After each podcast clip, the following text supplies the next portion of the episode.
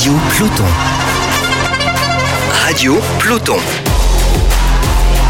Voilà, bonjour à toutes et tous, on est content de vous retrouver pour ce premier numéro de Radio Peloton, notre podcast euh, qui va parler d'actu cyclisme pour la DH Les Sports Plus. Trois invités autour de moi. David Leher, bonjour David. Bonjour. Euh, Julien Gilbert, salut Julien. Salut, bonjour. Et last but not least, notre invité, notre coureur, euh, notre premier invité euh, dans ce dans ce podcast Radio Peloton. Il détient à ce jour plus de victoires en 2022 que Van Aert, Roglic et Alaphilippe réunis. C'est Arnaud Delis. Salut Arnaud. Oui, bonjour. On t'avait déjà fait la blague ou pas? Plus de victoires que Roglic, etc. Non, c'est la première fois. Ah voilà. Impressionnant ou tu y avais déjà pensé? Euh, Pas vraiment pensé. J'étais déjà très...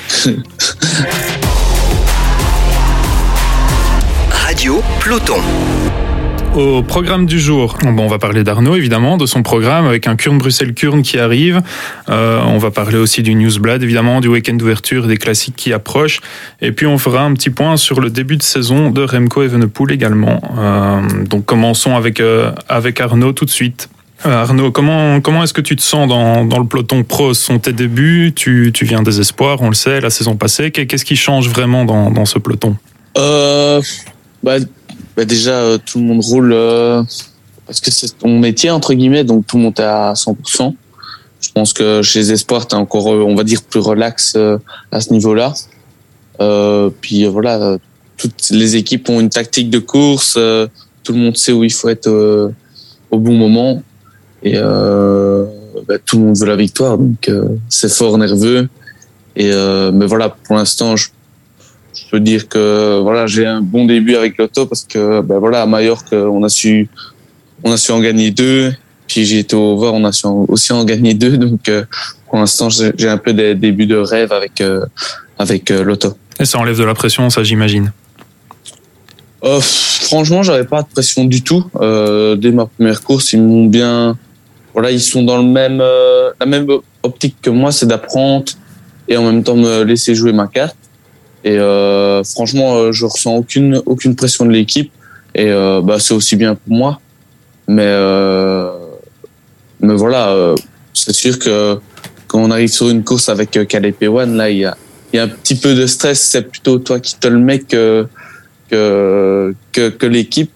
Parce que bah, c'est un mec qui, qui gagne des sprints sur les grands tours, qui a bah, un des meilleurs sprinteurs au monde. Quoi. Ar- Arnaud, euh, rouler en peloton chez les pros, c'est vraiment différent que rouler en, peloton euh, chez les jeunes? Euh, selon moi, niveau bah, comment comment ça frotte, nerve, que c'est nerveux et tout ça. Chez les jeunes, c'est plus nerveux pour moi parce que bah voilà, tout le monde veut faire veut devenir pro et pour devenir pro, il faut faire les bons, il faut prendre des risques. Euh, souvent, t'es tout seul, donc euh, tout le monde est tout seul. Et ici, on roule plus en, ensemble. Et c'est sûr que si tu perds les routes de tes équipiers, là, c'est c'est plus compliqué à les, à les retrouver et donc ben, ça, tu, tu de- redeviendras nerveux. Mais pour moi, euh, chez les jeunes, c'est plus dangereux que chez les pros. Euh, mais euh, voilà, on roule euh, en équipe que chez les jeunes, tu roules pas forcément en équipe comme euh, on le fait chez les pros. Certaines choses t'ont surpris dans ces six premiers jours de course chez les pros? Ouais, franchement, là, tout, tout, tout ce qui est avant, euh, ben, toute tactique de course, euh, puis l'oreillette, c'était la première année, euh, c'est la première fois que j'en- ai. Euh, ouais, c'est vraiment impressionnant parce que quand t'es pas vraiment dans, ben, j'étais déjà un peu dans le milieu, mais on n'était pas avec les oreillettes, on n'était pas au, au monde euh, du professionnalisme, donc tu ne te rendais pas vraiment compte et c'est quand même, euh, tu te dis, euh, ah ouais, quand même. tu, tu aimes bien les oreillettes? Ouais, franchement, euh, moi je trouve ça très utile euh, parce que ben voilà, il, ça te met pas vraiment de stress, c'est plus euh, ben euh, il te donne des bonnes informations et euh, voilà. Et tu, s'il y a un de tes équipiers que tu sais pas où il est et que qu'il a une crevaison, ben tu l'en, tu t'es moins stressé selon moi et euh, et tu peux garder euh, ben, la tactique de course toujours en tête et pas penser à autre chose. Euh, et, et voilà. Et que- quels sont les, les types de communication? Est-ce que c'est c'est toutes les 10 minutes? À quelle fréquence ça, ça, ça arrive? Et, quels sont le, le, genre d'informations qui, qui passent par, par l'oreillette? Souvent au début, quand voilà, il y a le, le, départ fictif et donc bah, il rappelle quand ça va être le départ fictif. Puis voilà, souvent il y a des crevaisons pendant le départ fictif ou des chutes. Donc soit il est retardé, soit il est donné au kilomètre zéro. Mais euh, voilà, il dit euh, bah, dans 500 mètres, c'est le départ fictif, euh, c'est le départ réel. Euh, puis après, euh, je sais pas vraiment, mais euh, je pense que toutes les 10 minutes plus ou moins, il rappelle quelque chose. Euh, bah souvent, si c'est une étape de sprint, quelle équipe ne peut pas être représentée devant. Puis, puis pendant la course, quand l'échappée est partie, là, il y a quand même un, un grand laps de temps où on n'a pas trop d'informations parce qu'il n'y a pas vraiment à dire. Mais voilà, quand on arrive dans le final, là, c'est plus toutes les toutes les deux trois minutes parce que ben euh, il rappelle la tactique où euh, il dit faites gaffe là, euh, il y a le tournant qu'on a bien reconnu ou des, trucs comme ça.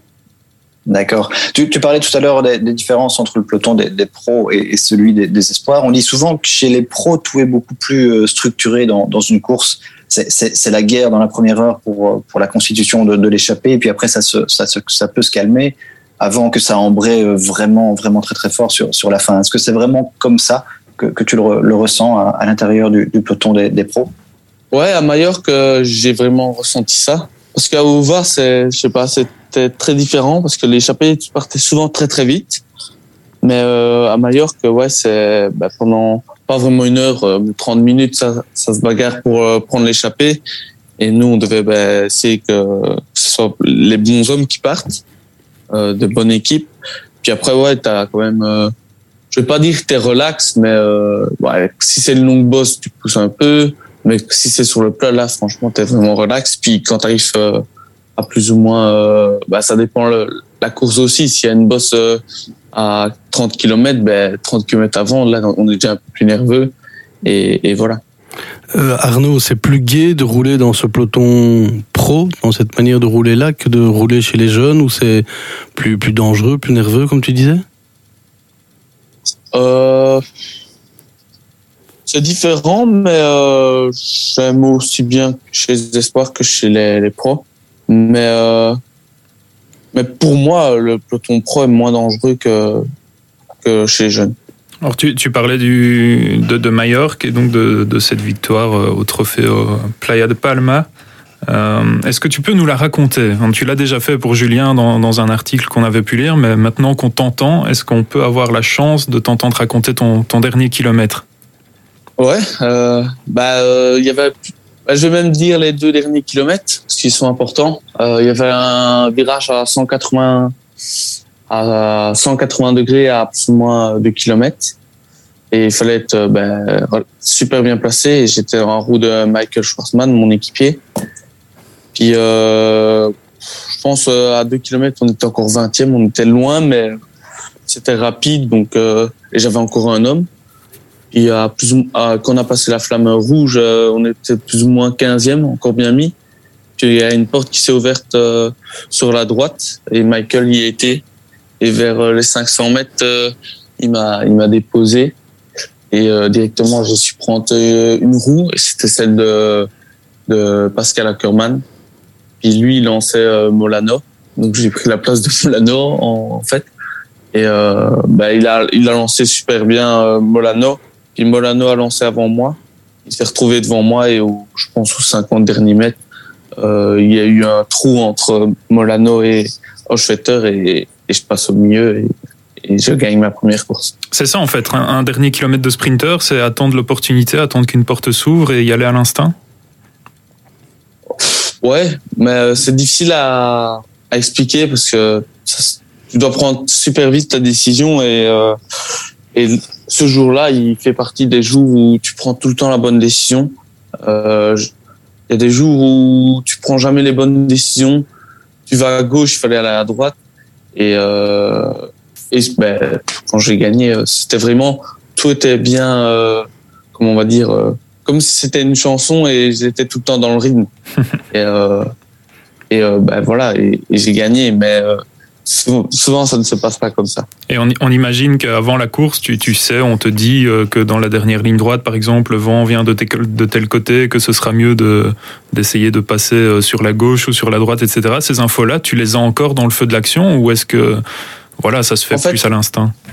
En fait, euh, bah, je pense que ça, ça se fait, ouais, euh, plutôt. Euh, tu vois comment comment comment comment est la situation et tu vas tu vas faire pour être au mieux de la situation. Mais là, on avait entre guillemets de la chance, mais on avait le vent dans, dans le dos. Donc, euh, tu n'avais pas vraiment besoin de, de penser au, au, au, vent. Ok. Et donc, ce jour-là, tu bats Molano, Stetter, tu l'as dit, Matthews, Nizzolo, Christophe. Tu pensais capable, euh, au départ de cette course-là, de battre des mecs aussi expérimentés? Euh, Bah non. Non. Mais j'espérais faire un résultat. Parce que ben voilà, j'avais la première opportunité de sprinter, mais voilà, il fallait passer déjà la bosse. Mais euh, j'étais très, euh, bon, très euh, impatient de pouvoir faire mon, mon, premier sprint avec les, avec les des pros qui ont gagné des étapes sur des, des grands tours.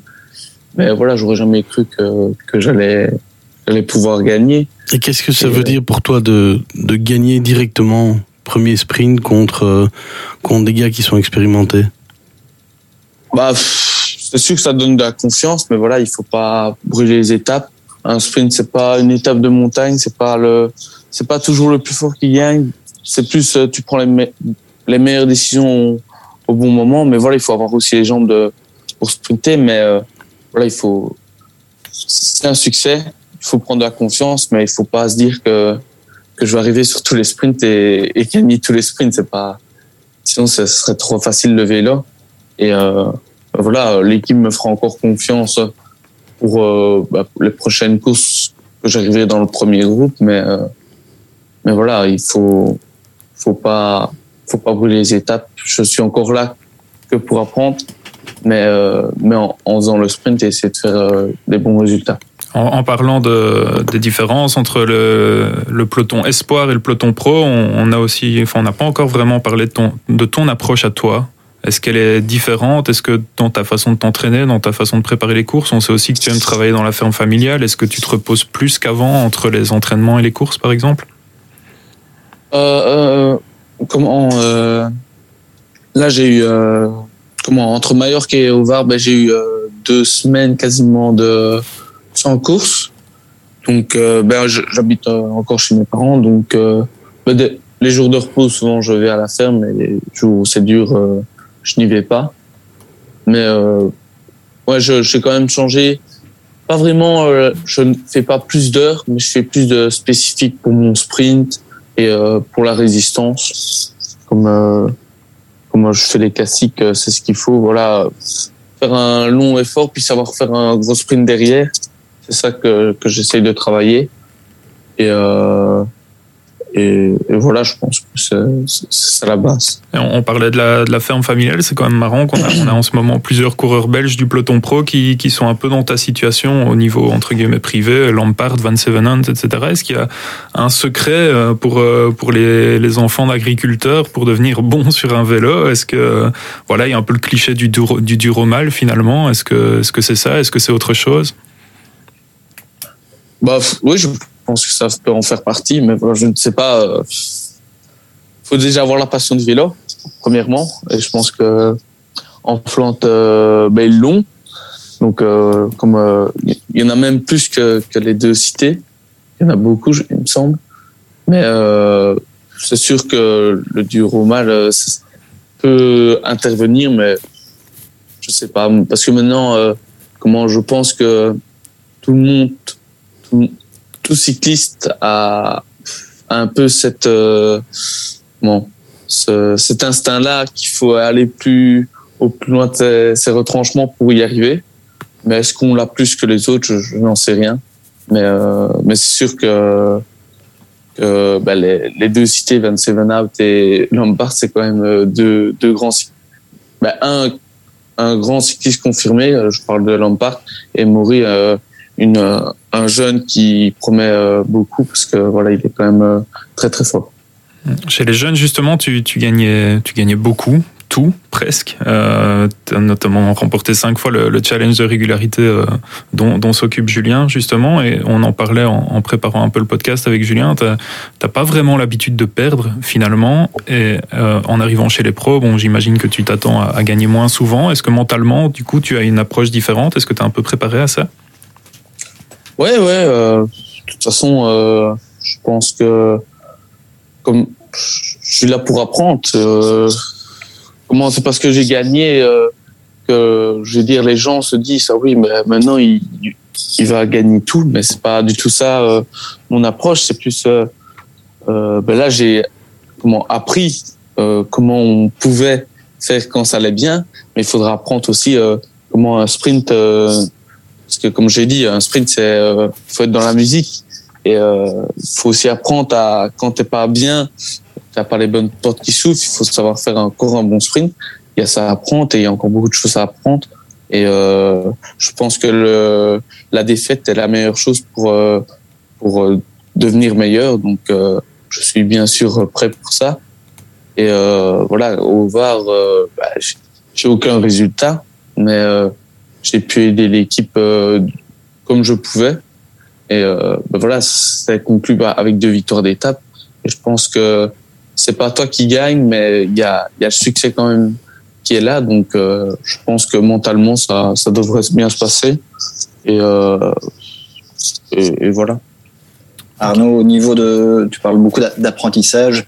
Est-ce qu'il y a aussi un, un apprentissage médiatique à, à faire? Tu, tu, étais déjà connu chez, chez les jeunes avec tout, toutes tes victoires, avec ton titre de, champion de Belgique notamment. Euh, mais ici, l'attaché de presse de, ton équipe, par exemple, Otto me disait qu'il y avait déjà beaucoup de demandes pour toi, notamment suite après, ta, première victoire à, à, Majorque. Est-ce que c'est est fort différent la, pression médiatique que, tu as maintenant? Euh, bah, Franchement, je me mets jamais vraiment la pression. Euh. Non, franchement, je me mets pas la pression et c'est pas vraiment les médias qui me la mettent. Que bah, voilà, j'essaie de regarder avec un autre œil aussi euh, comment bah, comment on parle de moi. Je pense que c'est plus positif que voilà. Il y en a, bah, ils se mettent la pression. Oui, on m'attend, on m'attend, mais voilà.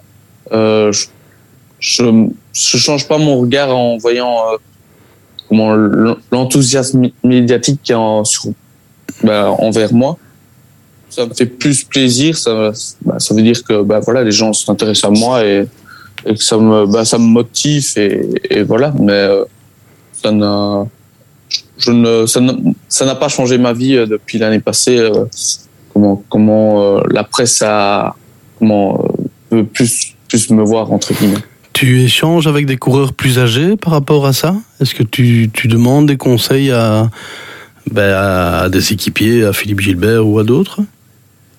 Au niveau médiatique? Oui. Euh, pour l'instant, pas vraiment, parce que je pense que comparé à un Philippe Gilbert, euh, je n'ai pas encore du tout le, même, le même, euh, comment on va dire, enthousiasme médiatique entre nous deux. C'est pas comparable. Je pense que lui c'est 15 fois ou 20 fois plus que moi. Mais non, pour l'instant, ça, je ne vois pas le besoin de parler avec quelqu'un. Bah, j'ai mes parents. Je pense que font beaucoup, mais euh, je pense qu'avec le plus quelqu'un que j'ai peut-être parlé de ça, c'est avec euh, Victor Campenart, car bah, souvent quand on est en stage avec l'équipe, on est dans la même chambre et euh, j'ai déjà passé quelques jours euh, chez lui. Donc euh, je pense que c'est plus avec lui que j'aurais parlé de ça. Alors la, la suite je, pense que je pense que Victor t'a pris un, un, peu sous, sous son aile. Euh, comment sont, sont nés, comment est née cette, cette relation avec euh, avec Victor? Ben, c'est Victor qui l'a créé parce que voilà. D'accord. Quand quand ben, j'arrivais, je sautais d'espoir. On arrivait au Team Day, je connaissais pas. Je vais pas dire personne, mais euh, pas grand monde. Puis directement, Victor est venu vers moi. Et euh, bah, t'es un peu impressionné.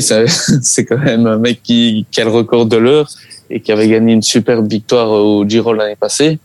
Donc t'es impressionné. Puis euh, il m'a proposé une fois d'aller euh, chez lui reconnaître euh, un peu les classiques flandriennes. Et donc euh, voilà, c'est vraiment lui qui l'a créé. Donc euh, ça fait plaisir. Puis, puis voilà, je pense que je peux apprendre beaucoup de lui. Et euh, c'est vraiment un chouette type que, que j'apprécie euh, fort. Donc, euh, donc c'est, c'est super. C'est justement ça la, la, suite de ton apprentissage, c'est les classiques flandriennes et ça commence dimanche avec Kurn, Bruxelles-Kurn. Ça, ça, te fait quoi de participer à ce week-end d'ouverture? Ouais, je suis très très content euh, parce que voilà, toutes les autres années, j'ai regardé à la télé et là, se dire que tu vas les faire, c'est, c'est incroyable. Euh, en plus, euh, je pense que l'auto a de belles cartes à, jouer euh, cette année euh, sur Hot Newsblatt et, euh, et sur Kurn. Donc, donc, ouais, très impatient d'y être et, et d'apprendre, bien sûr, parce que ben, le parcours de Kurn a changé, mais je pense que, que la base de Kurn reste quand même. Donc, euh, on verra ce que ça donnera et on verra ce que l'équipe euh, nous fera comme, euh, comme tactique. La, la, carte à jouer dimanche, justement, a priori, ce sera celle de, de Caleb Iwan. Qu'est-ce qu'il y a Est-ce qu'il y a déjà des rôles qui ont été définis sans, sans trahir évidemment des, des, grands secrets tactiques Mais est-ce que tu sais déjà à quel moment tu vas déjà devoir travailler dimanche? Euh, Non, pas du tout. Mais c'est sûr que si, si Caleb et, et moi-même sont dans le peloton, euh, bah, je me mettrai à, à devant pour pour qu'il gagne, euh, c'est sûr. Je pense que je pense que c'est la moindre des choses euh, que rouler pour pour ce pour Caleb qui est sans doute le, le meilleur sprinter du peloton. Mais voilà, autrement, euh, je n'ai pas plus d'informations que ça. Il a déjà pu te distiller oh. quelques conseils? Euh, Comment? Caleb, il a déjà pu te, te donner quelques conseils sur l'approche des sprints, par exemple? Euh, Pas vraiment. Euh, je suis un peu déçu euh, ben, au VAR de ne pas avoir pu l'aider quand il gagne. je pense que ça aurait pu m'apprendre beaucoup, mais voilà, j'ai pas su réellement bien me placer avant la bosse, donc j'ai pas su être là quand il fallait être là. Mais mais c'est sûr que si à Kurni je suis là et lui aussi j'espère que bah, qui comment qu'on pourra bien échanger euh, au vu du sprint pour euh, pour faire euh, bah, que je puisse faire le meilleur leader pour lui pour qu'il puisse prendre le meilleur résultat possible. Euh, ensuite, il y aura mardi le Grand Prix sa main pour toi, ou là, il n'y aura, il y aura pas Caleb Ewan. Donc, tu seras peut-être la, la, carte protégée à ce moment-là en cas de sprint chez Lotto Ouais, j'aurais peut-être ma carte, mais voilà, il faut être dans le premier groupe. Et c'est bah, une classique quand même assez dure, sa main qui, qui évolue chaque année. Le plateau devient de plus en plus élevé. Mais voilà, on a, on aura une belle équipe, donc on pourra un peu jouer sur tous les fronts. Et euh, ben si ça arrive au sprint et que je suis là, je, je, je pourrais peut-être jouer ma carte.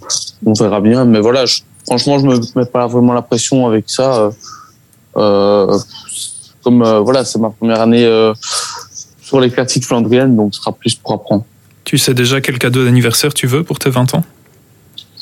Euh, ben, Oui, je sais bien que ça nos euh, c'est sûr que ça, ça, ça te donne... Euh, es très motivé par ça. En plus, on est avec aussi une très belle équipe. Donc, euh, bah, si c'est moi qui gagne, là, bah, c'est sûr que, que je serai aux, aux anges. Mais si c'est un équipier, euh, ce serait aussi un très beau cadeau d'anniversaire, je pense. Arnaud, au, au de, l'équipe là en, Espagne, quasiment tous les coureurs, mais aussi le, staff parlaient d'un nouvel élan dans, dans l'équipe Soudal, et ça s'est vraiment traduit par un, très bon début de saison de, l'équipe avec déjà déjà sept victoires.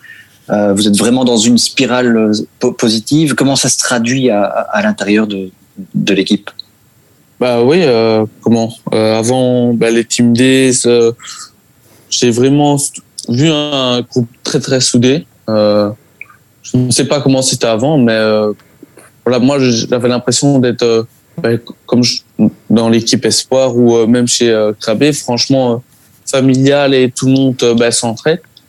Et ben, voilà, on a, on a commencé vraiment fort. Et je pense que tout le monde est content et on reste dans une bonne spirale, spirale positive au vu de, comment de l'entrée en Belgique. Donc euh, voilà, c'est super pour l'équipe et euh, et bah, pour tout le staff qui qui travaille dans l'ombre.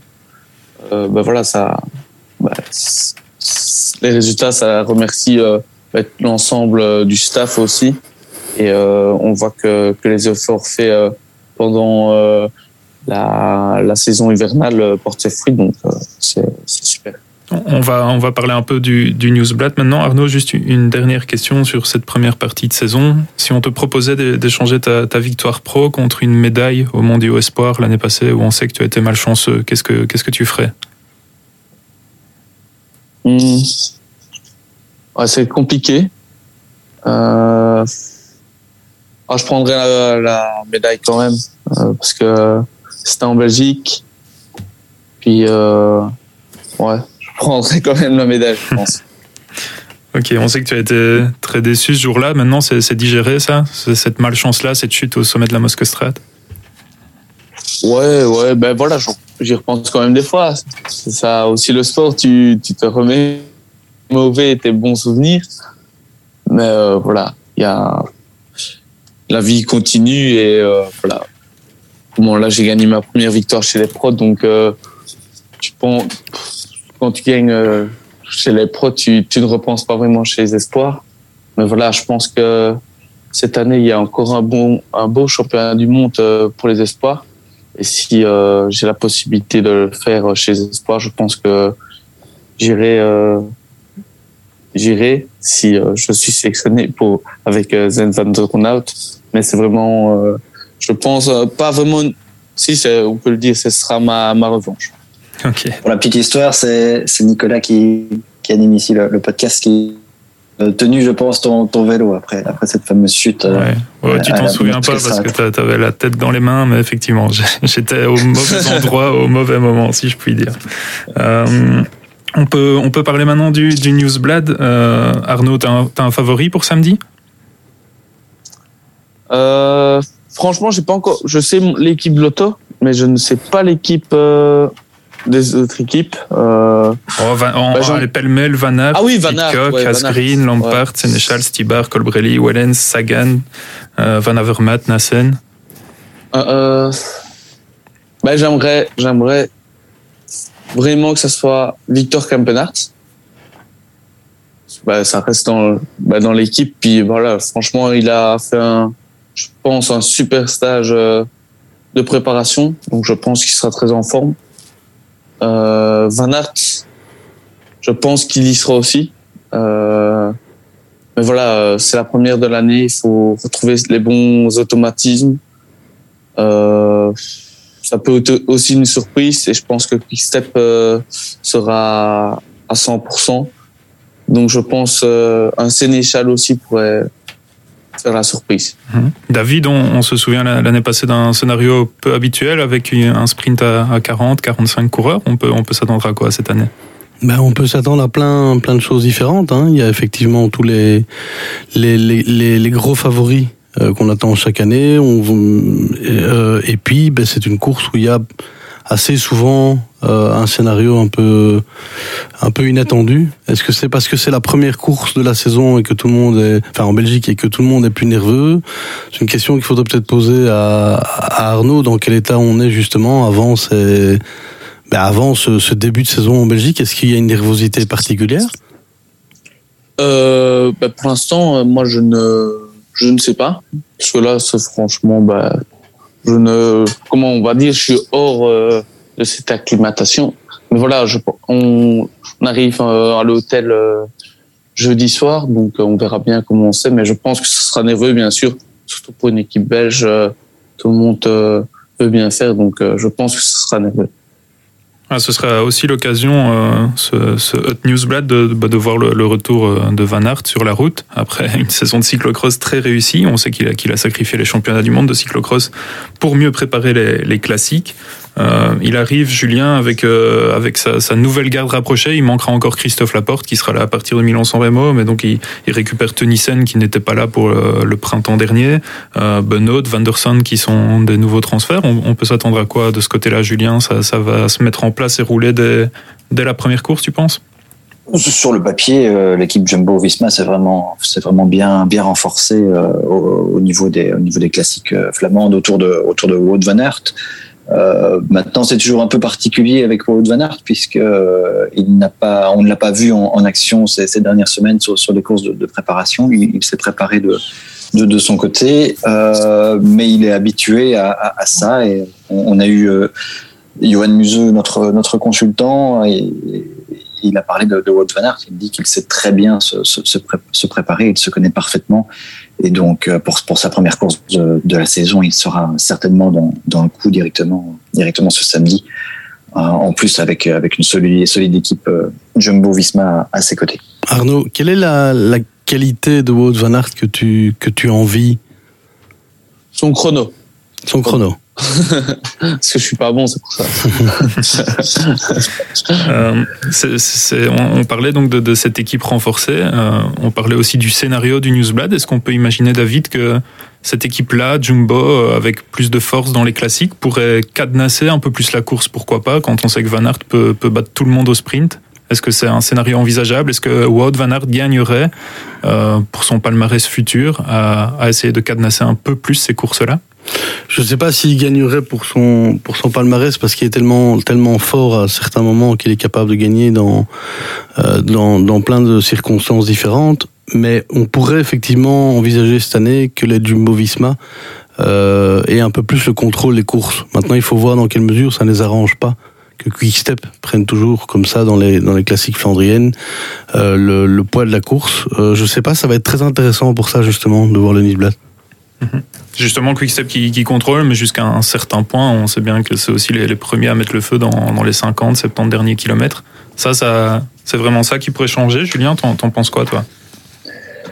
Euh, On a été habitué ces dernières saisons un feu d'artifice sur les, sur les classiques, euh, avec notamment euh, Mathieu Van Der Poel, avec euh, Julien Alaphilippe et, et Wout Van Aert qui, qui, ont, tout fait exploser.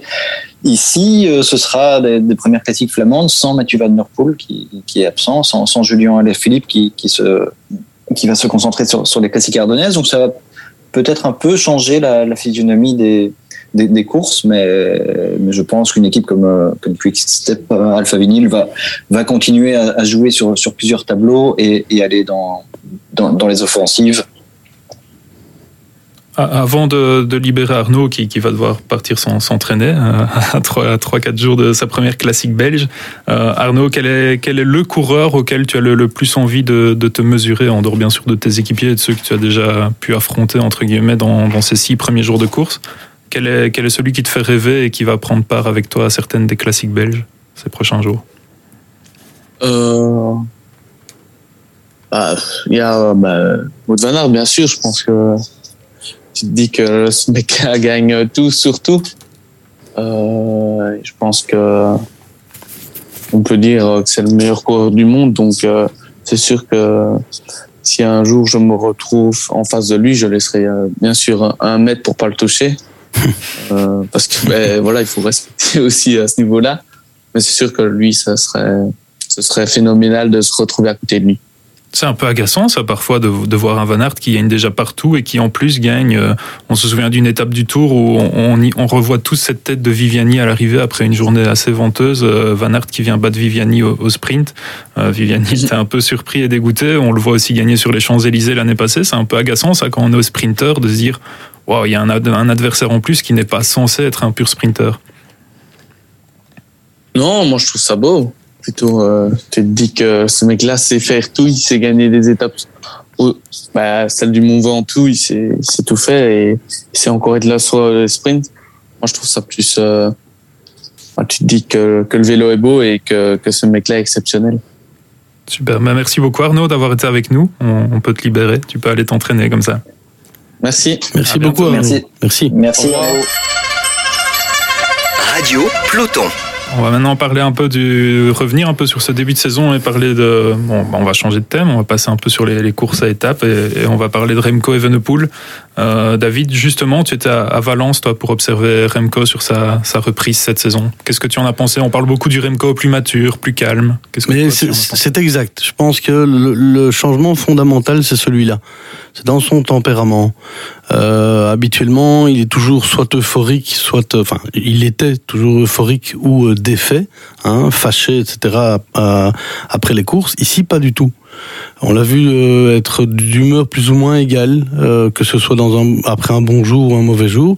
Donc effectivement, ça, ça a été un changement. Et puis, ce qui est assez comique, c'est qu'on on voit aussi que morphologiquement, il a un petit peu changé. Patrick Lefebvre le disait.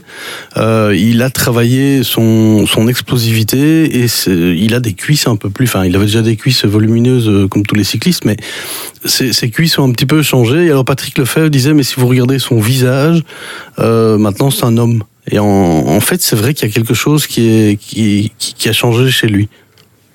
Julien, toi, tu, tu vois ça, bon, t'étais pas euh, ni en, en Algarve ni en Andalousie, mais d'un d'un regard euh, de téléspectateur, comme, comme nous tous ou presque, euh, qu'est-ce que tu as perçu comme changement?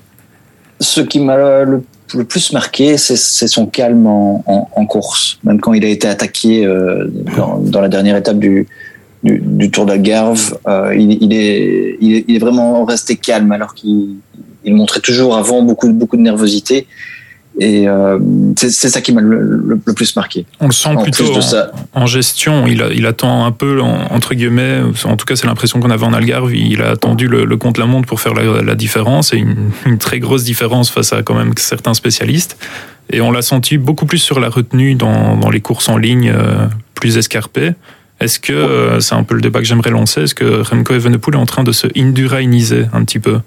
Je pense qu'il prend conscience euh, de, de, son potentiel. Là, je pense qu'il savait qu'il pouvait frapper fort sur, sur le contre-la-montre euh, du, du Tour d'Algarve et il a vraiment tapé très très très très fort. Il a, il a vraiment été impressionnant avec euh, avec cette différence de, de, de 58 secondes sur un, sur un spécialiste comme comme Stefan Kunk. Donc je, je, pense qu'il va effectivement se, se servir de, de son contre-la-montre. Je pense aussi qu'il sait qu'il n'est pas aussi explosif que que, que, que, les purs grimpeurs, même si c'est un, un, un, très bon grimpeur. Et donc je pense qu'avec avec son expérience qui, qui, qui, augmente, avec, avec les conseils de, de, de son équipe, euh, il, va effectivement profiter de, de, de ses atouts pour, pour, pour les courses par, par étapes. Oui, il est effectivement en train de, bah, de se rendre compte hein, que quand ça grimpe très très fort, il n'est peut-être pas aussi fort que ce qu'il pensait l'être. On l'a vu euh, autour de Valence. Alors il y, a, il y a eu un secteur de gravier, évidemment. Il y a toujours le débat est-ce qu'il aime, est-ce qu'il aime pas? Euh, je pense qu'ici, ce qui s'est passé, c'est qu'il a surtout craqué dans le dernier kilomètre après le gravier, donc quand ça montait vraiment très très fort. Et pourquoi? Parce que c'est l'effort probablement qui nécessite le plus d'explosivité. Donc, est-ce qu'on va voir euh, un Remco Evenepoel se indurainiser je sais pas, mais peut-être que euh, il va être un peu moins spectaculaire euh, par la force des choses. Mais c'est peut-être comme ça qu'il va réussir à gagner davantage encore. Oui, c'est tout le débat. C'est tout le débat. C'est ce qu'on on voulait de lui, c'est qu'il soit plus calme, et donc ça se traduit aussi en course et, et en termes de tactique. Oui, inévi inévitablement. Euh, voilà, lui, il, il, a montré, on connaît sa nature, il est hyper spectaculaire, il attaquerait tout le temps s'il pouvait. Mais il a compris que pour, que pour gagner des, des, des courses à étapes, enfin, de franchir un palier sur ces courses à étapes, euh, bah, il devait, euh, il devait probablement un peu se, se contrôler, quoi. Alors pour, pour terminer, non, je pense que au, au, niveau son comportement très offensif, il, il, va le garder, mais plus sur les plus sur les courses d'un jour. C'est ça. Sur, ouais. sur, voilà, David, qu'est-ce qu'on peut attendre alors de, de Remco face à, à Pogacar sur, sur ce Tirreno? Est-ce qu'il va plutôt être en contrôle sur les, courses en ligne et essayer de faire la différence en, en contre-la-montre On sait qu'il a déjà annoncé que ce chrono de, de Tirreno était son gros objectif. Mais euh, justement, moi, je suis très très enthousiaste à l'idée de voir ce qu'il va proposer euh, euh, face à Pogacar. le contre-la-montre, ben, ça va être, ça va permettre de voir justement s'il peut confirmer et être bon dans tous les contre-la-montre, ou en tout cas bon dans plusieurs contre-la-montre. Quand je dis bon, c'est très bon comme il l'a été ici en Algarve. et puis bon, ben voilà, on ne sait pas du tout ce que ce que Remco est capable de faire par rapport à, à Pogacar dans un contexte en plus qui va être encore plus plus plus prestigieux hein, puisque c'est quand même Tirreno Adriatico. Donc justement, je pense que ça va vraiment être sympa de voir ça. On, peut imaginer, Julien, un, Remco dans le rôle qu'avait Wout van Aert l'année passée sur ce même Tirreno, c'est-à-dire faire un, gros chrono euh, et puis s'accrocher longtemps. C'était à Pratidi Tivo l'année passée, l'arrivée au sommet. Euh, Wout avait été, avait été très bon, il avait seulement concédé quelques secondes pour prendre la deuxième place du général. Je, pense que Remco va s'aligner euh, sur Tirreno avec euh, de, très hautes, très hautes ambitions et, qui, qui dira clairement pour, pour le classement général aussi. Est-ce qu'il peut Ce qui serait intéressant avec Remco, tout, tout, est possible. Avec Remco, tout, tout est possible.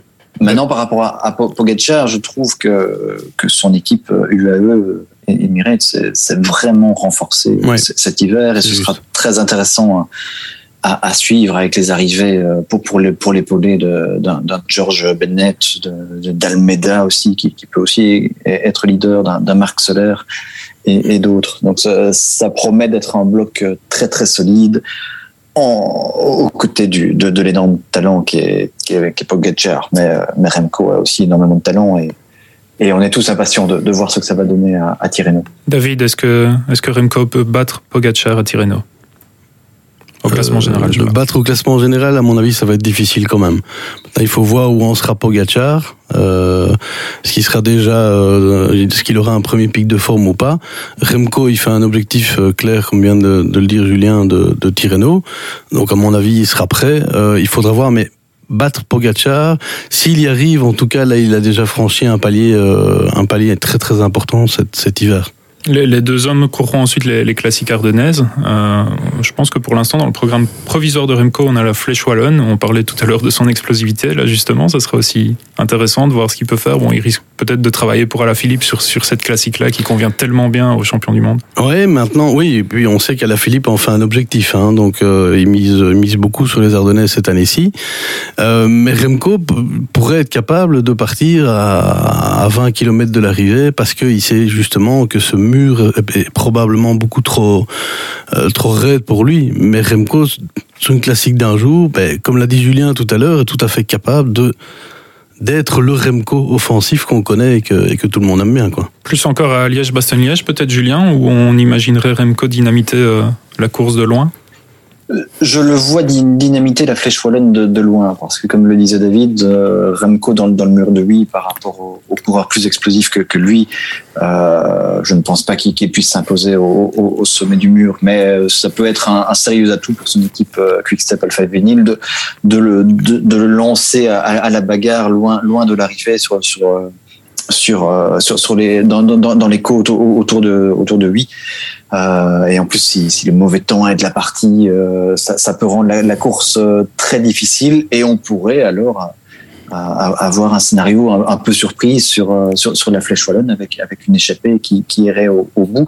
Et là, euh, Remco Evenepoel, dans ce cas-là, pourrait être vraiment un, un sérieux client. Euh, il peut, c'est ce que je disais tout à l'heure, par rapport à son comportement offensif, je suis persuadé qu'il qu'il qu'il a besoin d'aller faire le, d'aller faire le, la, guerre en course, de, de, de partir à, à, la bataille de, de, très très loin. Et je pense que sur, sur les classiques, justement, là, il, il, pourra se le permettre. Ok, à Liège-Bastogne-Liège aussi, alors peut-être? Oui, oui, oui. Ok. Est-ce que Remco peut gagner? Je continue avec mes questions bien. bien je pense, je pense que c'est, je pense, je pense que c'est une classique qui lui convient bien, oui, au niveau de ses qualités euh, euh, intrinsèques. C'est peut-être la classique qui lui convient le mieux. Maintenant, il, il est déjà tellement capable de gagner un peu partout. Euh, il, est tellement surprenant à certains moments qu'il est, voilà, il peut gagner sur d'autres d'autres terrains, je pense. Bon, pas les pavés ou les Flandriennes à mon avis, mais euh, euh, sur les autres, pourquoi pas. Euh, mais Liège-Bastogne-Liège est effectivement une classique qui lui qui lui correspond bien. Et puis ça va être quand même euh, sympa de voir ce que les Quickstep vont proposer avec euh, avec ce duo Evenepoel à la Philippe. Hein où on nous promet que l'entente est, très bonne et que, que voilà, les, deux visent le même, le même objectif et que l'un pourrait se mettre au service de l'autre sans problème, le cas échéant. Bah, je pense que Philippe a déjà montré qu'il n'était pas euh, que c'était pas un ingrat, que c'était quelqu'un qui était capable et qui était tout à fait disposé à faire euh, le sale boulot et à se mettre au service de l'autre. Et je pense que Remco, par rapport à Philippe, il a une telle, euh, peut-être pas dire admiration, mais un tel respect pour Alaphilippe. Humainement, ils s'entendent très bien aussi que euh, oui, il est tout à fait, tout à fait capable de, de se mettre à la planche pour pour Alaphilippe. Je pense que le, le, le Wolfpack est, est, sur de bons rails quand on voit le, le travail de, de Remco Evenepoel ici pour, euh, pour emmener les sprints de, de, ouais. de, Jacobsen. On sent qu'il y a une, une, bonne osmose euh, pour, pour, pour l'instant au sein, au sein du groupe. Radio Peloton. Radio Peloton. Ok, ben ce sera le mot de la fin, messieurs. Merci beaucoup pour, euh, pour ce podcast. On va essayer de, reproduire l'exercice environ toutes les 3 ou 4 semaines pendant les classiques. En tout cas, on en fera un.